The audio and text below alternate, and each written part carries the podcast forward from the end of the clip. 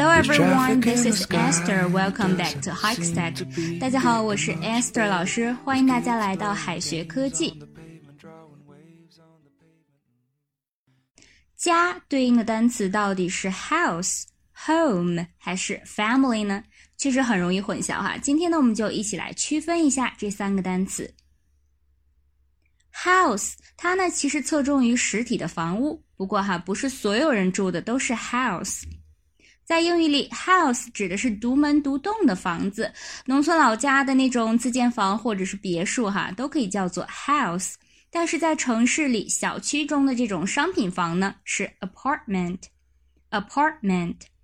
而 home 它呢也是居住的地方，但是比 house 范围更广，可以是 house，也可以是 apartment。所以说哈，无家可归这个形容词呢用的是 homeless homeless 而不是 houseless。同时，home 它呢更侧重于情感意义上的家。如果说 house 是这个钢筋混凝土搭的这种实体房屋，那么 home 通常就是指心灵上的避风港，让人觉得很温暖的地方。A house becomes a home when there's love inside.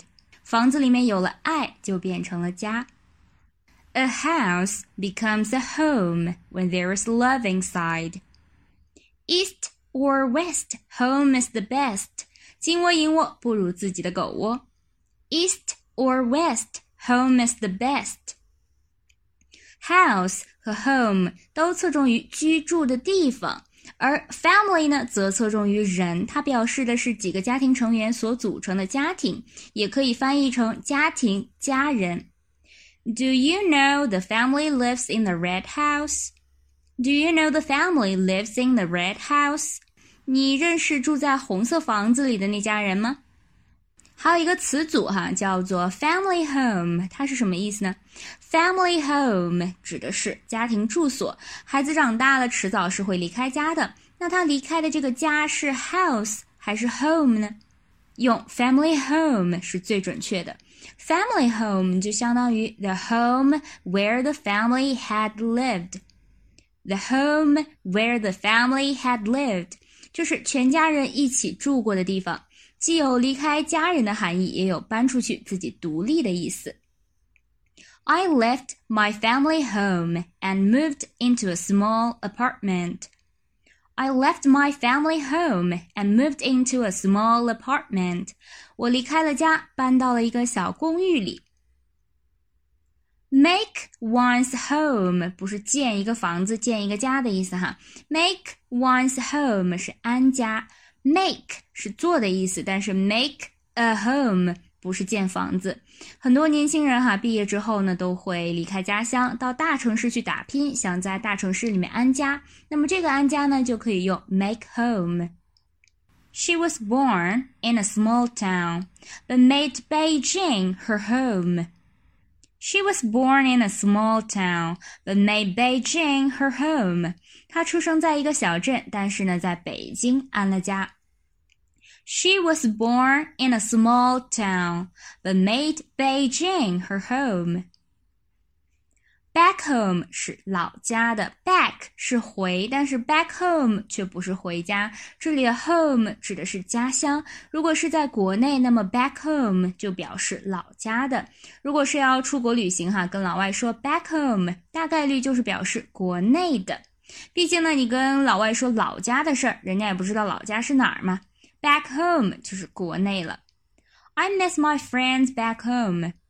I miss my friends back home. 我想我老家的那些朋友了。I miss my friends back home. 我想老家的那些朋友了。Living in America for ten years, they don't know anything back home. Living in America for ten years, they don't know anything back home. 他们在美国住了十年，对国内的事情完全不了解。 In house，它不是在房子里的意思哈。House 和 home 都是家，但是 work in house 和 work at home 意思是完全相反的。In house 是固定表达，表示在办公室、在公司。这里的 house 可以理解为办公楼或者办公室。Work in house 是在办公室工作，而 work at home 则是在家办公。不过呢，比 in house 更常用的是 in 加上连字符再加 house，它呢是形容词，表示公司内部的。We have an in-house training today. We have an in-house training today. 我们今天呢有一个内部培训。We have an in-house training today. 再拓展一些表达，电影院呢叫做 movie house，movie house，鸡舍 hen house，hen house，儿童收容所 children's home，children's home，看这里的 home 就用的很好哈，它是有一个心灵的港湾的意思，有情感的因素。疗养院叫做 nursing home 或者 rest home。 房车呢叫做 motor home，motor home，平房叫做 bungalow，bungalow，大厦 mansion，mansion，mansion，大厦，城堡 castle，注意这里的字母 t 是不发音的，castle，castle，庄园呢叫做 chateau，chateau，别墅 villa。villa。最后呢，留给同学们一个小作业：Home is where the family is. Home is where the family is. 这个句子应该怎么翻译呢？同学们可以在右下角的留言区写下你的答案哦。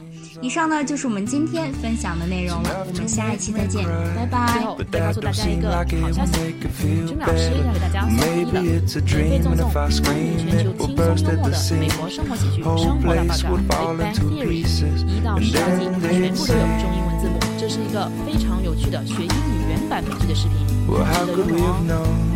添加微信号 o h k 零零八 o h k 零零八，的免费获得一共两千九百九十九份，先到先得，自己哦。Alright, this is Teacher Candy. I'm waiting for you in his text English. 我们下期节目不见不散。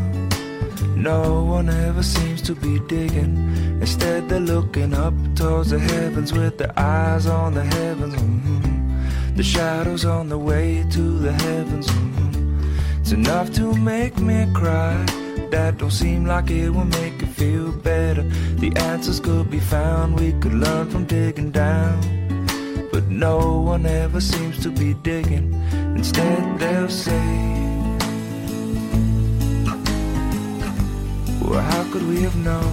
I'll tell them it's not so hard to tell. Nah, nah, adding stones. Soon the water will be lost in the well.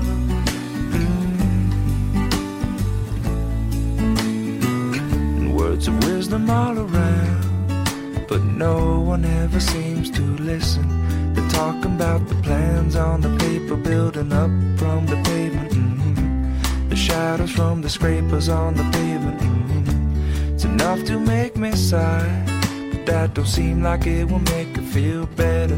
The words are all around, but the words are only sounds. And no one ever seems to listen. Instead, they'll say,